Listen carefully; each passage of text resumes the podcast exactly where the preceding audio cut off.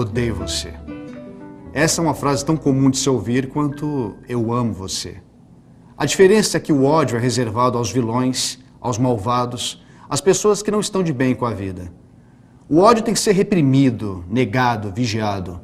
O ódio é um sentimento odiado por todos. Mesmo assim, o ser humano não consegue se livrar do ódio. O ódio faz parte de nós? Existiria alguma razão para você odiar? É claro que durante a nossa conversa hoje eu pediria a vocês que de repente fizesse talvez um exercício em silêncio, porque não é para falar. Alguém que você odeia, que você lembra, né? Alguma situação que você passou. Não se trata de fazer um cultivo do ódio, porque nem precisa, a gente odeia sem cultivar. Mas ah, quando eu digo isso, brincando do exercício, é pensar um pouco quais são os motivos que levaram a você odiar alguma situação ou alguma pessoa.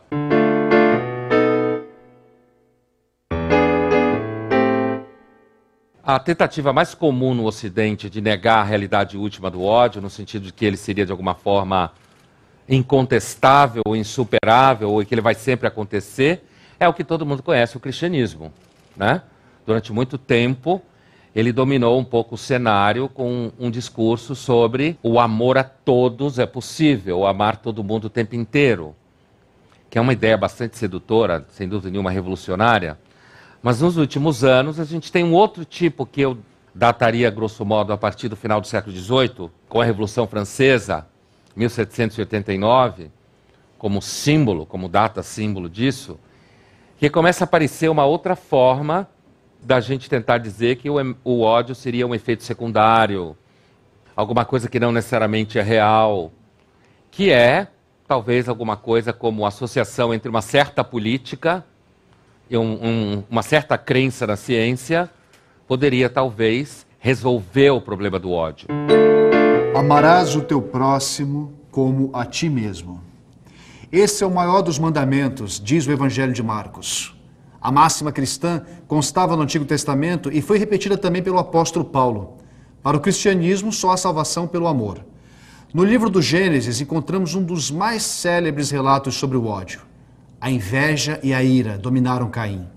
Deus o alertou: O seu desejo será contra ti, mas a ti cumpre dominá-lo. Caim não conseguiu dominar seu ódio e matou seu irmão Abel. Como pena, Caim tornou-se maldito sobre a terra e sofreu castigos tão grandes que mal conseguiu suportar. A religião, de alguma forma, cristianismo, grosso modo, passou por uma certa relativização cultural. Ou seja, grande parte da, das pessoas não vive segundo uma pauta religiosa cotidiana, é isso que eu quero dizer. Ah, a gente teve a experiência do iluminismo no Ocidente, que de certa forma compete com o cristianismo como formador, iluminismo no sentido gr grande da palavra, né?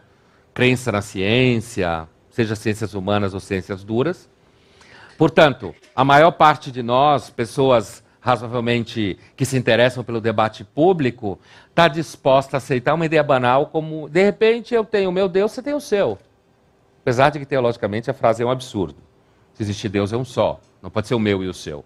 Isso é time de futebol. Mas a gente está a gente está educado a ponto de saber, não vamos brigar por causa disso.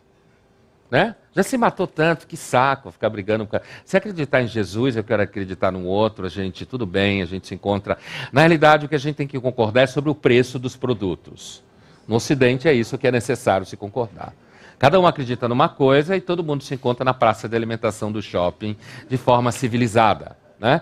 Na realidade, o que rege o mundo ocidental, basicamente, é a lógica de troca, mercadoria, negócio. Isso é uma pessoa civilizada. E aí, quando você lida ou convive com alguém que tem uma concepção religiosa diferente, ou, ou seja, tem uma concepção religiosa, melhor dizendo, né? e que acha que aquela crença dela é absolutamente verdadeira, isso daí, não pense que isso é uma coisa abstrata, hein? Não tem nada de abstrato religião. Religião é concreto. Quando você vive dentro do sistema religioso, é concreto.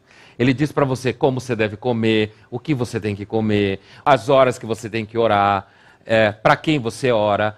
Papéis masculinos e femininos é uma coisa que toda religião tem mania de organizar. Agora imagine então que você tem que conviver com outro desse.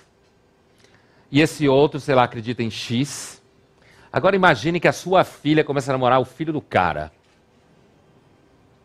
Você é uma pessoa tranquila, você acredita que o outro é legal, que dá para conviver bem, você não quer brigar com ninguém. Se ele quer acreditar no Deus dele lá, ele pode acreditar. Você vai até na casa, come as comidas que eles fazem, é super simpático, tolerante. Agora imagina que eles resolvem casar.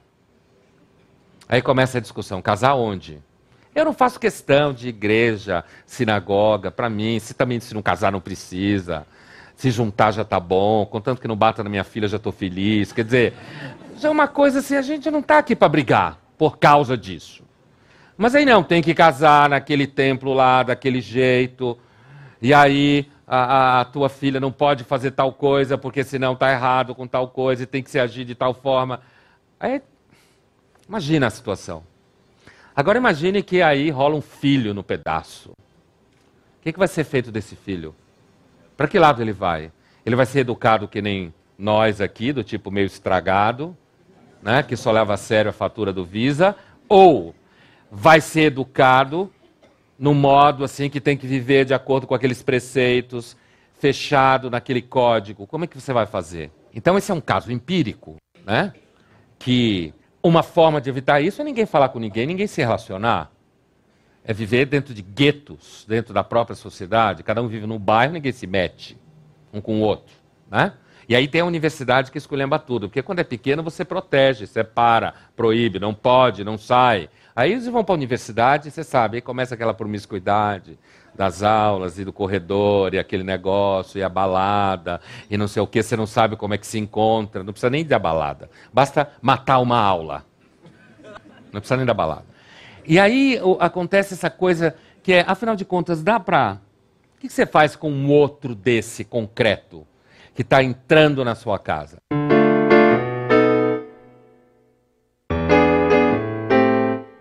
Eu continuo investindo na ideia de que é melhor, de repente, você. Eu, pessoalmente, acho que a gente tem que investir na ideia de conviver com essas diferenças. E o problema é quando as diferenças ficam muito grandes. Uma tentativa de dizer que é simplesmente o que eu chamo de uma certa mentira é tentar dizer que você pode resolver isso dizendo que todo mundo pode amar todo mundo o tempo inteiro. Não dá para amar todo mundo o tempo inteiro. Não dá. Todo mundo sabe disso. Talvez se você tiver uma vocação para ser monge, freira. E mesmo assim vai ter um monge no mosteiro que você não vai com a cara dele. Ou uma freira que você acha meio venenosa. Né? Mas assim, quando isso vai se transformando muito concreto, quando a gente não olha para isso e, e, e, entende que é simplesmente uma questão de Palmeiras versus Corinthians, e a própria sociologia e ciência política continua operando num registro que é não, existem uns maus, existem uns bons, dá para amar todo mundo ou não, tem que matar todo mundo e mandar todo mundo embora. Quer dizer, não dá para fazer nenhuma coisa nem outra. Existe guerra e ódio na humanidade há muitos séculos e milênios, porque devem existir razões que levam as pessoas em determinados momentos a odiar. Não é porque ah, deu um defeito de fábrica, porque Adão e Eva fez alguma coisa e daí a gente começou a odiar. Ou, por outro lado, não é porque você não teve uma boa professora na escola, porque se você tivesse uma boa professora na escola, todo mundo ia se amar e se adorar. Em festa de final de ano dá para se amar e se adorar. É claro, porque você fica lá duas horas com as pessoas, né? Então fica tudo bem, inclusive está bebendo, é aquele ambiente gostoso e tal, quando é gostoso. Imagina na escola também, né? Se educa as crianças para respeitar as diferenças, o que é essencial para uma sociedade promíscua como a moderna, que você anda, promíscua não no sentido sexual só, promíscua no sentido antropológico, eu quero dizer onde as trocas culturais são contínuas, onde os, como alguns falam por aí, os fluxos de convívio, né? Você se mistura com as pessoas, convive com as pessoas, onde você tem, existem instâncias que levam a, a essa experiência contínua de conviver com o outro em grandes cidades, né? Imagina que você educa as crianças para isso, agora as crianças crescem. Elas crescem e elas têm as famílias delas.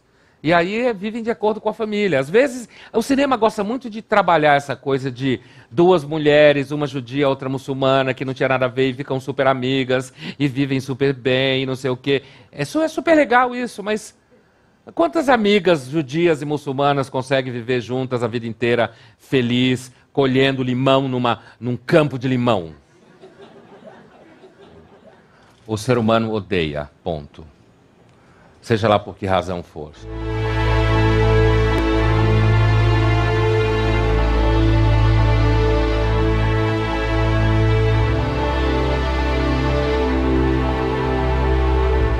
A gente mata. Ponto. Alguns acham que você mata por causa de Deus, mas você pode matar porque você é contra Deus. Você pode matar em nome de Deus, o que às vezes pode parecer ridículo, como nesse caso do que aconteceu até onde a gente sabe com relação a 11 de setembro. Mas você, ao longo da história do século 19 e 20, uh, se matou muito, inclusive, em nome da história, né? em nome da transformação e do homem melhor.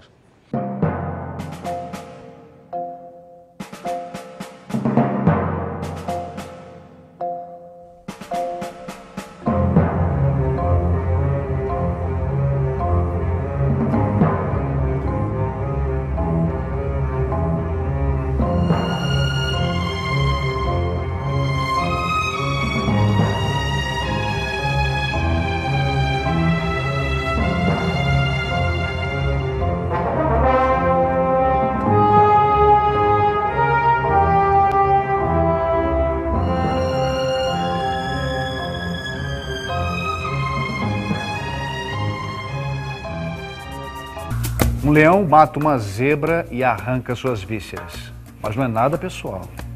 O homem também mata, agride, destrói.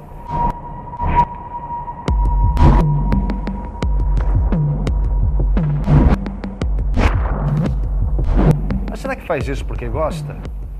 Basta olhar para o lado sombrio da nossa alma para encontrarmos o ódio. É possível expulsar esse sentimento de dentro de nós? E mesmo que seja possível, Será que sem ódio nós continuamos humanos? Em que medida, se você retira do ser humano esse lado meio sombrio, entre aspas, ou que a gente pode chamar, seguindo a filosofia do Darth Vader lá do Star Wars, o lado negro da força, em que medida você pode, talvez você não esteja de alguma forma uh, extraindo do ser humano ou tirando dele algo que lhe é inerente, entende? Assim, algo que faz parte da própria estrutura dele. Se um ser humano que ama todo mundo o tempo inteiro, a não ser que ele seja Jesus, para quem acredita em Jesus, talvez ele seja só um mentiroso ou alguém que na realidade não consegue lidar com certos conteúdos. Sabe aquela pessoa tipo passiva-agressiva? Fala sempre baixinho, é sempre super legal, super doce, mas que na realidade dá umas porradas em você assim, se elevar o tom de voz, quando ninguém está vendo. Ah, será que não existe também algum tipo de transtorno quase psicológico. Qualquer psicóloga sabe disso. Criança tem que botar raiva para fora, sabe? Papo básico, né? É, papo básico esse. Tem que, porra, tem que chutar de vez em quando porta, né? Quebrar coisa. Para não quebrar a cara de uma pessoa, de repente você quebra uma coisa. Tem, tanto que tem empresas que resolvem isso fazendo uma sala para você chutar almofada. Que é uma, uma brincadeira, né? Quer chutar a cara do chefe, você chutar a almofada. Né? Ah, será que às vezes não é importante a gente olhar para esse lado um tanto sombrio? O ódio é o tonel das pálidas denaides frias. Por mais que da vingança o braço rubro e forte derrame-lhe as entranhas ermas e sombrias, baldes cheios de sangue, lágrimas da morte, o diabo lhe abre furos nunca imaginados, que verteriam séculos de esforço e suor, mesmo que a vida ela trouxesse os condenados para o corpo infligir-lhes castigo maior. O ódio é um ébrio perdido ao fundo da taverna, que sente sua sede emergir do licor e ali multiplicar-se qual hidra de lerna. Mas quem bebe feliz verá seu vencedor. E ao ódio resta apenas a amarga certeza de saber que jamais dormirá sob a mesa. Uma das razões que a gente odeia é porque a gente tem medo. Tem medo que você não conhece. Não adianta dizer que não tem, não, porque é mentira, tem. Tem medo do que não conhece. Você se sente, sabe aquilo que o uh, pessoal de recursos humanos chama de zona de desconforto? Que parece uma coisa legal, assim, levar você para a zona de desconforto, para aí você criar novas questões, né? Então, assim, é. Então, assim, sabe essa zona de desconforto? Quer dizer, o medo que a gente tem talvez seja uma coisa ancestral, atávica, né? no sentido de que se você não tiver medo, às vezes você pode morrer porque você não tem medo.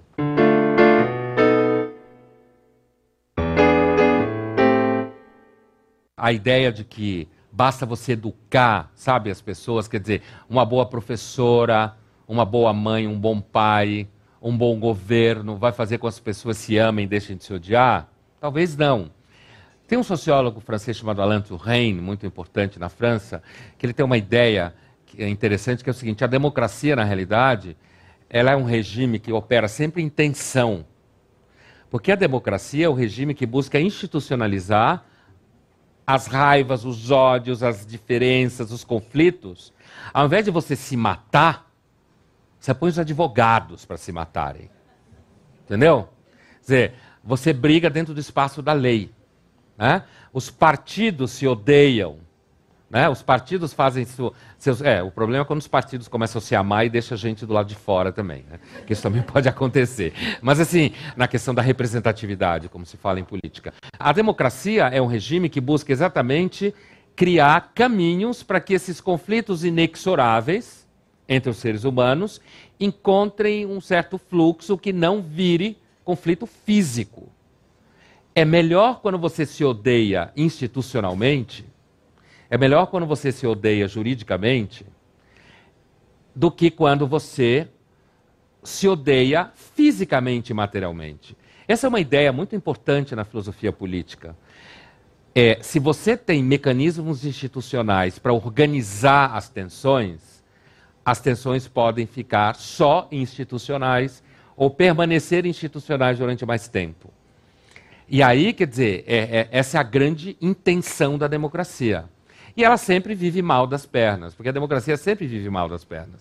Porque ela viver bem o tempo inteiro significa que naquele lugar não existe conflito. Se não existe conflito, é porque o conflito que tinha, mataram todo mundo daquele grupo que tinha conflito. Né? Ou calou a boca de todo mundo.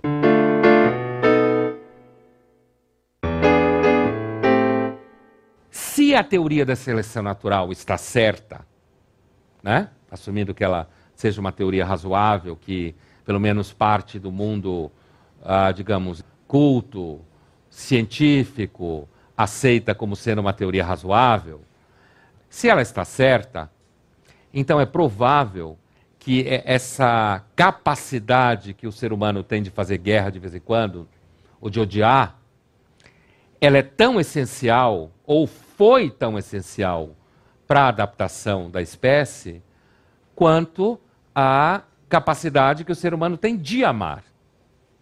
Essa filósofa russa chamada Ayn Rand, R-A-N-D, ela tem uma birra do cristianismo, uma birra assim, era uma ateia, anticomunista e ateia, muito radical. É, por isso ela foge para os Estados Unidos. Ela, ela tinha uma birra do cristianismo porque ela dizia que o cristianismo, ao dizer que você tem que amar todo mundo, na realidade, faz uma espécie assim de. Como é que é a expressão? É, é, é faz uma espécie assim de terra arrasada, de destruição das diferenças entre pessoas que de, repente merecem ser amadas e outras não. Quando você acha que tem que amar todo mundo, é como se não existissem diferenças entre as pessoas. Algumas pessoas na sua vida ou na vida dos outros, elas conquistam o amor por uma série de razões. E algumas pessoas não conquistam o amor, conquistam o ódio. A ideia de que você pode resolver o problema israelo-palestino, por exemplo, fazendo, ensinando as pessoas a respeitarem umas às outras, acaba se aproximando um pouco da questão do cristianismo no seguinte sentido. Essa herança que a gente tem do século XVIII, de que a gente vai resolver tudo politicamente, ou de que ah, dá para continuar o tempo inteiro dizendo que todo mundo pode se amar e se respeitar, essa teoria ela acaba tapando, primeiro, o fato óbvio de que a humanidade sempre fez guerra. Sempre fez. Não é que é bonito, mas sempre fez. E se os darwinistas têm razão, a capacidade de odiar foi algo selecionado pela história da espécie. É uma coisa talvez feia essa de pensar. Mas foi selecionado pela espécie. Se o darwinismo tem razão, então a possibilidade de você odiar, a possibilidade de você ser cruel, é algo necessário para a sobrevivência. Foi necessário e continua sendo necessário. E nesse sentido, pelo menos mantido as condições de temperatura e pressão da espécie, da condição que ela é, se determinadas situações se repetem, a gente vai se odiar e a gente vai se matar. E em alguns momentos, talvez essa seja a única solução. Não se trata de fazer um discurso no sentido de se arme e mate. Não precisa, as pessoas se armam e matam. Outra coisa é, uma coisa é você fazer um trabalho no sentido de diminuir a violência. Outra coisa é você dizer que a violência nunca é necessária, nunca foi necessária e nunca será necessária num dado momento. Não sei se é clara a diferença entre uma coisa e outra. Porque a diferença entre uma coisa e outra aqui fala exatamente da diferença entre você reconhecer a necessidade de diminuir o ódio e, por outro lado, reconhecer o fato de que às vezes o ódio é o afeto justo. Amor é fantasia, é possível o amor apesar do ódio? Primeiro, não acho que o amor seja uma fantasia de forma nenhuma. Acho que ele é tão real quanto o ódio. Outra coisa, assim, é possível amar onde existe ódio? Bom, isso é uma, uma, uma ideia que foi bastante. É, é, é bastante fruto do cristianismo no Ocidente. E o próprio discurso político de tolerância é muito filho disso daí. A gente sabe que grande parte do projeto político moderno é uma espécie de secularização de valores cristãos. Quando você estuda isso, a ética grega não falava desse papo de amor por escravo, não. Amor por todo mundo. Para Aristóteles, não havia civilização possível sem escravos. Como eu vou me ocupar com a louça? Se eu tenho que escrever, eu não posso lavar louça. Alguém vai ter que lavar para mim. Certo? Então, por Aristóteles, era incompreensível uma civilização sem escravo. E é um super cara legal, filósofo, Maria, maravilhoso, enorme, gigantesco, dos maiores filósofos. Sem Aristóteles não existe pensamento ocidental. Platão é a mesma coisa. Também como vida, como civilização sem escravo? Gênero de primeira necessidade. Então, é, é, é, é na realidade, todo esse movimento, a ideia, grosso modo, de solidariedade, respeito pelo outro, a gente sabe que isso é uma forma de secularização do cristianismo. Então, assim, a possibilidade de você amar onde há ódio, ah, eu, não, eu, eu acho que ela é muito difícil. Eu acho que ela pode estar muitas vezes a serviço de um certo constrangimento das razões de alguém odiar alguém. Isso que eu quis dizer. Agora, eu não tenho nenhuma dúvida que a possibilidade de você amar numa situação improvável pode ser transformadora. Acho, não tenho nenhuma dúvida disso. Algumas pessoas, essa é a própria noção de perdão na tradição teológica ocidental. Né? E quando eu digo ocidental, eu incluo o islamismo, porque é o mesmo tronco. Religião abraâmica, como a gente fala, né? As religiões abraâmicas. A possibilidade de você perdoar alguém que não merece, porque tem essa história, né? Perdão é só para quem não merece. Se você merece, não é perdão, é justiça. É outra coisa. O perdão começa onde a justiça acaba. É isso que é perdão. Não, você não perdoa alguém que merece ser perdoado. Alguém que merece ser perdoado merece receber justiça. Então, se você se sente perdoado por alguém, você só se sente perdoado por alguém porque você sabe que você não merece o perdão. Esse, esse, tipo de. Isso é uma coisa que, normalmente, quando você está nesse papinho autoajuda, que para mim, grande parte da reflexão pública virou autoajuda. Dizer que todo mundo se ama, todo mundo é legal, é só o dinheiro que faz mal, que ninguém quer dinheiro, só os malvados gostam de dinheiro, que ninguém precisa. Isso para mim é autoajuda. Para mim é tudo isso. Para mim, é, isso é a mesma coisa de dizer que existe um tesouro dentro de você se você procurar porque o tesouro não está do lado de fora, está dentro de você, e que o universo conspira a seu favor. Para mim não tem nenhuma diferença entre isso e isso. Né? Agora, não resta dúvida que a experiência de alguém lhe perdoar quando você não merece, assim como você ser capaz de perdoar alguém que não merece, né? são experiências eu acho que profundamente transformadoras. Ouvistes o que foi dito: amarás o teu próximo e odiarás o teu inimigo. Eu, porém, vos digo: amai os vossos inimigos e orai pelos que vos perseguem, para que vos torneis filhos do vosso Pai celeste. Porque ele fez nascer o seu sol sobre maus e bons e vir chuvas sobre justos e injustos. Máter da sociedade. Amor de mãe é sagrado. Honrarás pai e mãe. Coração de mãe sempre cabe mais um. A família é o refúgio de amor e compreensão. Será? E se a gente ver a coisa por outro ângulo? Família é um lugar de ressentimentos, de inveja, de rancor, mães que têm inveja das filhas, filhos que detestam as mães, filhos que competem com os pais.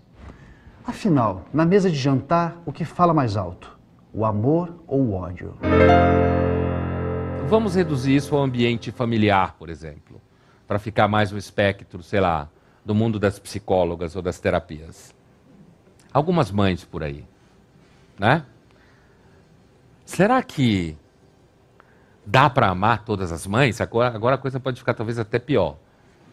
Porque quando você está falando, sei lá, de terrorista, falando de guerra, você tem a impressão que é uma coisa que tem gente fazendo lá que você nunca faria.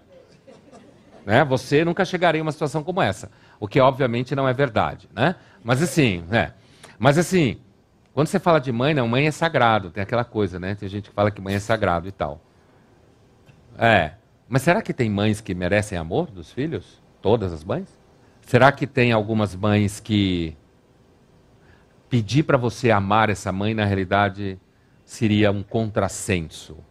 Será que a própria noção de que a família é sempre um seio de amor e não de ódio, não é uma noção que é necessário para nós convivermos do ponto de vista civilizado, mas que na prática às vezes não é absolutamente real. E com isso, de novo, eu não estou dizendo assim, ah, se você descobrir que ama sua mãe, que você odeia sua mãe, chegue em casa e bata nela. Não é isso que eu estou dizendo. O que eu estou discutindo com vocês é assim, quais são as razões que levam uma pessoa a odiar? Não desejo você. Por isso detestei sempre minha mãe e minhas irmãs. Não sei.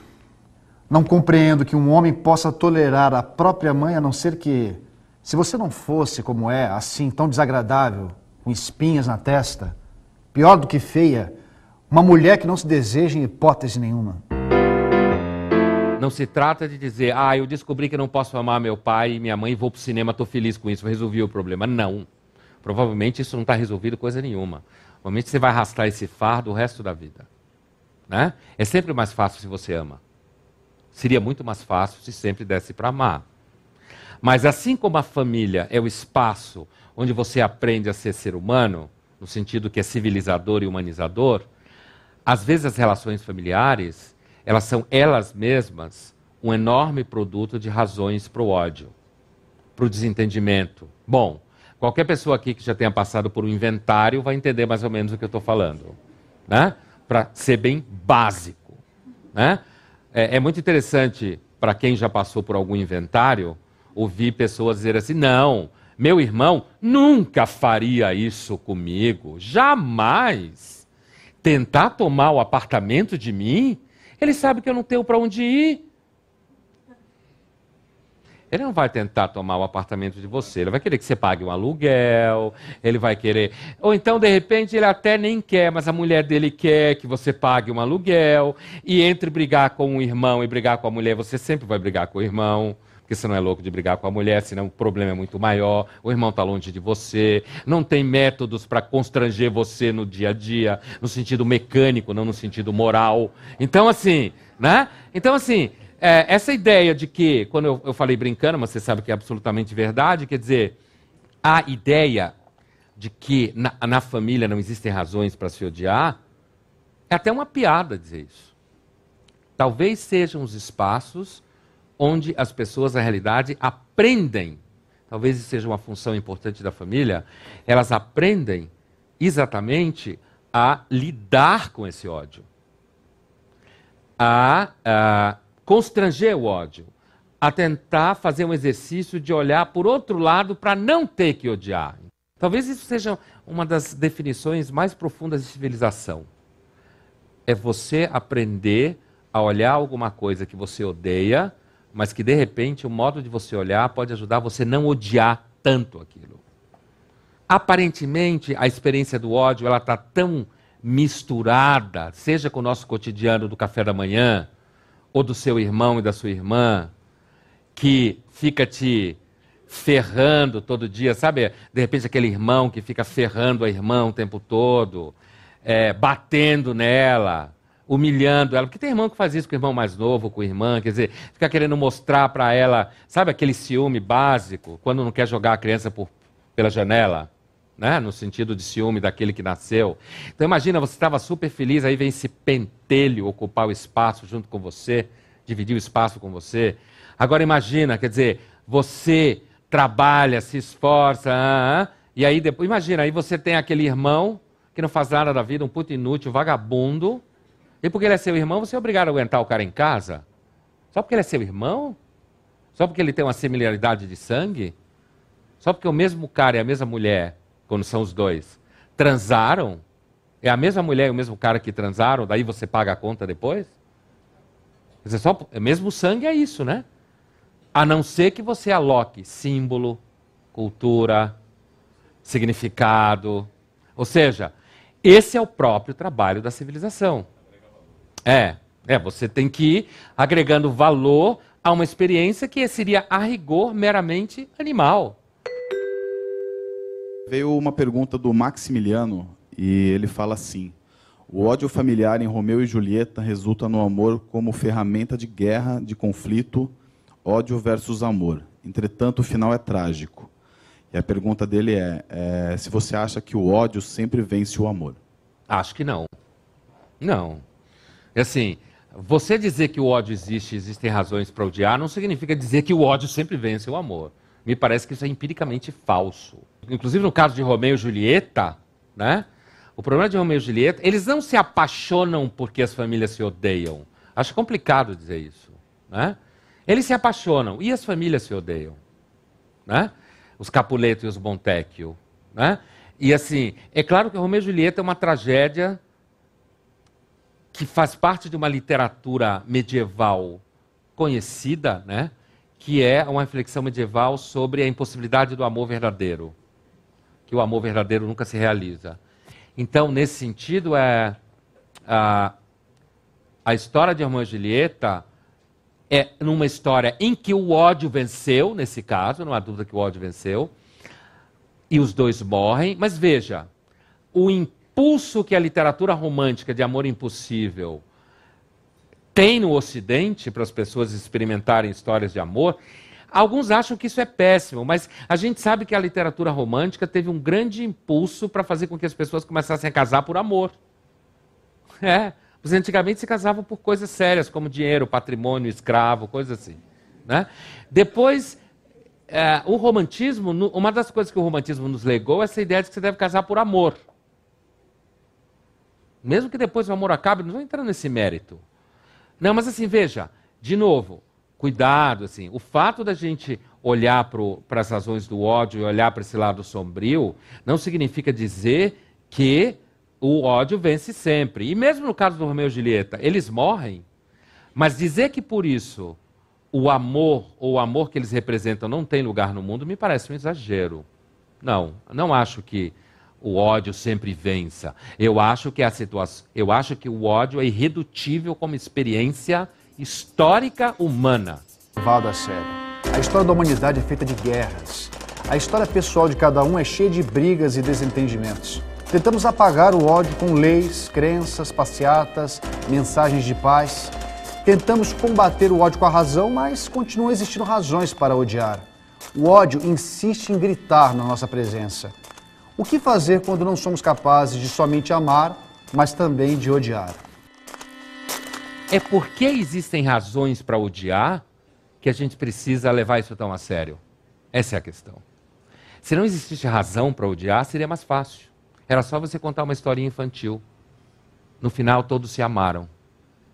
É necessário olhar para a realidade. Talvez porque a realidade, de fato, diz que existem razões para odiar, que não é possível amar sempre, que uma pessoa normal não ama sempre, né? Que uma pessoa só se for por algum, só se ela for santa, tipo Jesus vive dentro dela e não ela mais, no sentido do evangelho de Paulo, né, da kenosis, você esvaziou, é Jesus que vive em mim, não mais eu, alguma coisa da ordem do sobrenatural.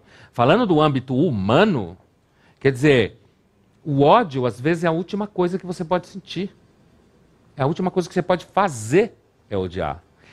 E é porque isso é verdade, é porque existem razões para odiar, é que é tão sério a gente evitar o ódio. Porque se não fosse verdade, não precisava ter medo dele. É porque ele é real. É porque às vezes a gente tem que fazer guerra. É porque às vezes a gente tem que matar. É porque às vezes tem gente na humanidade que não dá para você amar. Não dá para conviver. É claro, desde exemplos mais simples, como a, a, história que eu contei da filha hipotética com o cara hipotético, né? passando por problemas políticos e militares e tal, de guerra ou conflito, chegando a questões de, de repente, mães que humilham, que destroem você, que acabam com qualquer projeto que você tenha, ou pai que faz isso, que é, cerceia a possibilidade de você fazer qualquer coisa que para você tenha significado, né? Ou o contrário, filhos que você tem, que você se dedica, que são verdadeiras bestas feras. Verdadeira besta fera, intratável, um monstro, malvado, cruel, mentiroso, que usa você o tempo inteiro, que na realidade por saber que de repente você é um pai ou uma mãe que gosta, é justamente por isso que ele consegue arrebentar com você. Isso existe. Não adianta dizer que todo filho, toda mãe, todo pai se ama.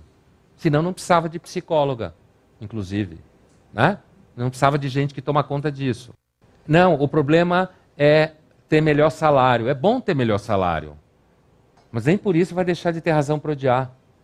É bom você ter um governo mais justo. É bom. Mas nem por isso vai deixar de ter razão para odiar. É bom você ter melhor escola. É bom. Mas nem por isso vai deixar de ter razão para odiar. Porque você não consegue fazer o ser humano ser bom por lei. E se o ser humano virasse bom, não seria mais o ser humano ser humano é o que ele é. Não estou dizendo que ele é nem legal, nem, nem não legal. Ele é o que ele é. É assim que ele sobreviveu, é assim que ele conseguiu matar os inimigos. Existem pessoas que são inimigas, seja lá por que razão for. Isso é horrível, não é legal. Não estou dizendo que é legal. Mas é por isso que deve ser levado tão a sério.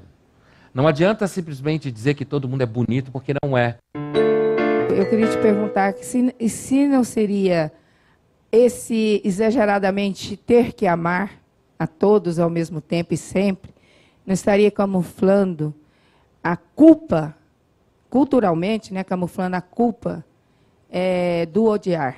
Não há dúvida que sim.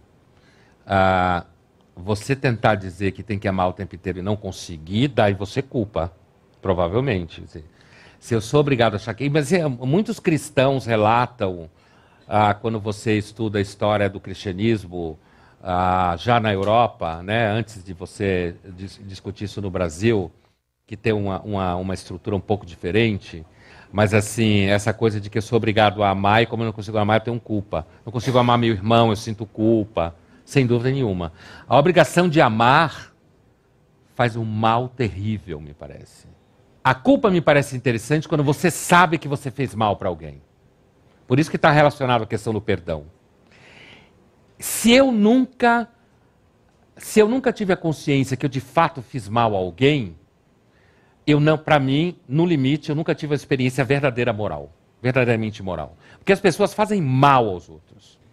Acho que a culpa é importante. Quando você pergunta de eu falar mais sobre a culpa, eu acho que a culpa é um dos centros da vida moral. É transformador, me parece, do ponto de vista moral, quando você é capaz de realizar que você é culpado de fato de alguma coisa. Não culpado porque você não conseguiu amar. E aí me parece que é uma culpa desmerecida, eu quero dizer. No sentido que às vezes não dá para amar. É o que eu estava falando antes. Agora, eu acho que existem situações que é uma outra culpa, que é quando eu reconheço que de fato eu fiz alguma coisa para alguém de cruel, sei lá, alguma coisa assim, a pessoa não merecia. E aí eu ser capaz de reconhecer isso, eu acho que isso pode ser uma experiência transformadora. pergunta do Carlos Lopes. Ele, ele pede para você fa falar sobre a relação entre ódio e inveja. Até que ponto se odeia alguém por ela ser e ter o que não somos e o que não temos? É, a comparação com os outros é uma receita para ódio e infelicidade? Existem muitas razões para a gente invejar um monte de gente. E dá uma raiva, dá ódio mesmo. É ódio quando você encontra uma pessoa melhor do que você, é uma experiência humilhante. Né? Daí a inveja e o ódio. Alguém, essa é uma coisa que eu já refleti um tanto sobre isso. Alguém é assim, mais inteligente do que você, mais bonita do que você, mais rica do que você, que tem mais saúde do que você. Isso já é o suficiente para te acabar com você. Agora imagine se essa pessoa é, além de tudo, humilde.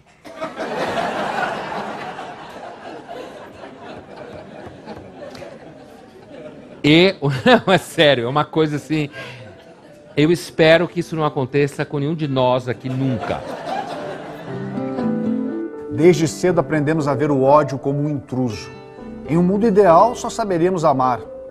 Será que isso é possível? Diante de si mesmo, o ser humano deve encarar sua virtude e sua miséria. Extirpar o ódio parece uma tarefa nobre, mas pode ser apenas uma forma de ilusão. Até o próximo Café Filosófico.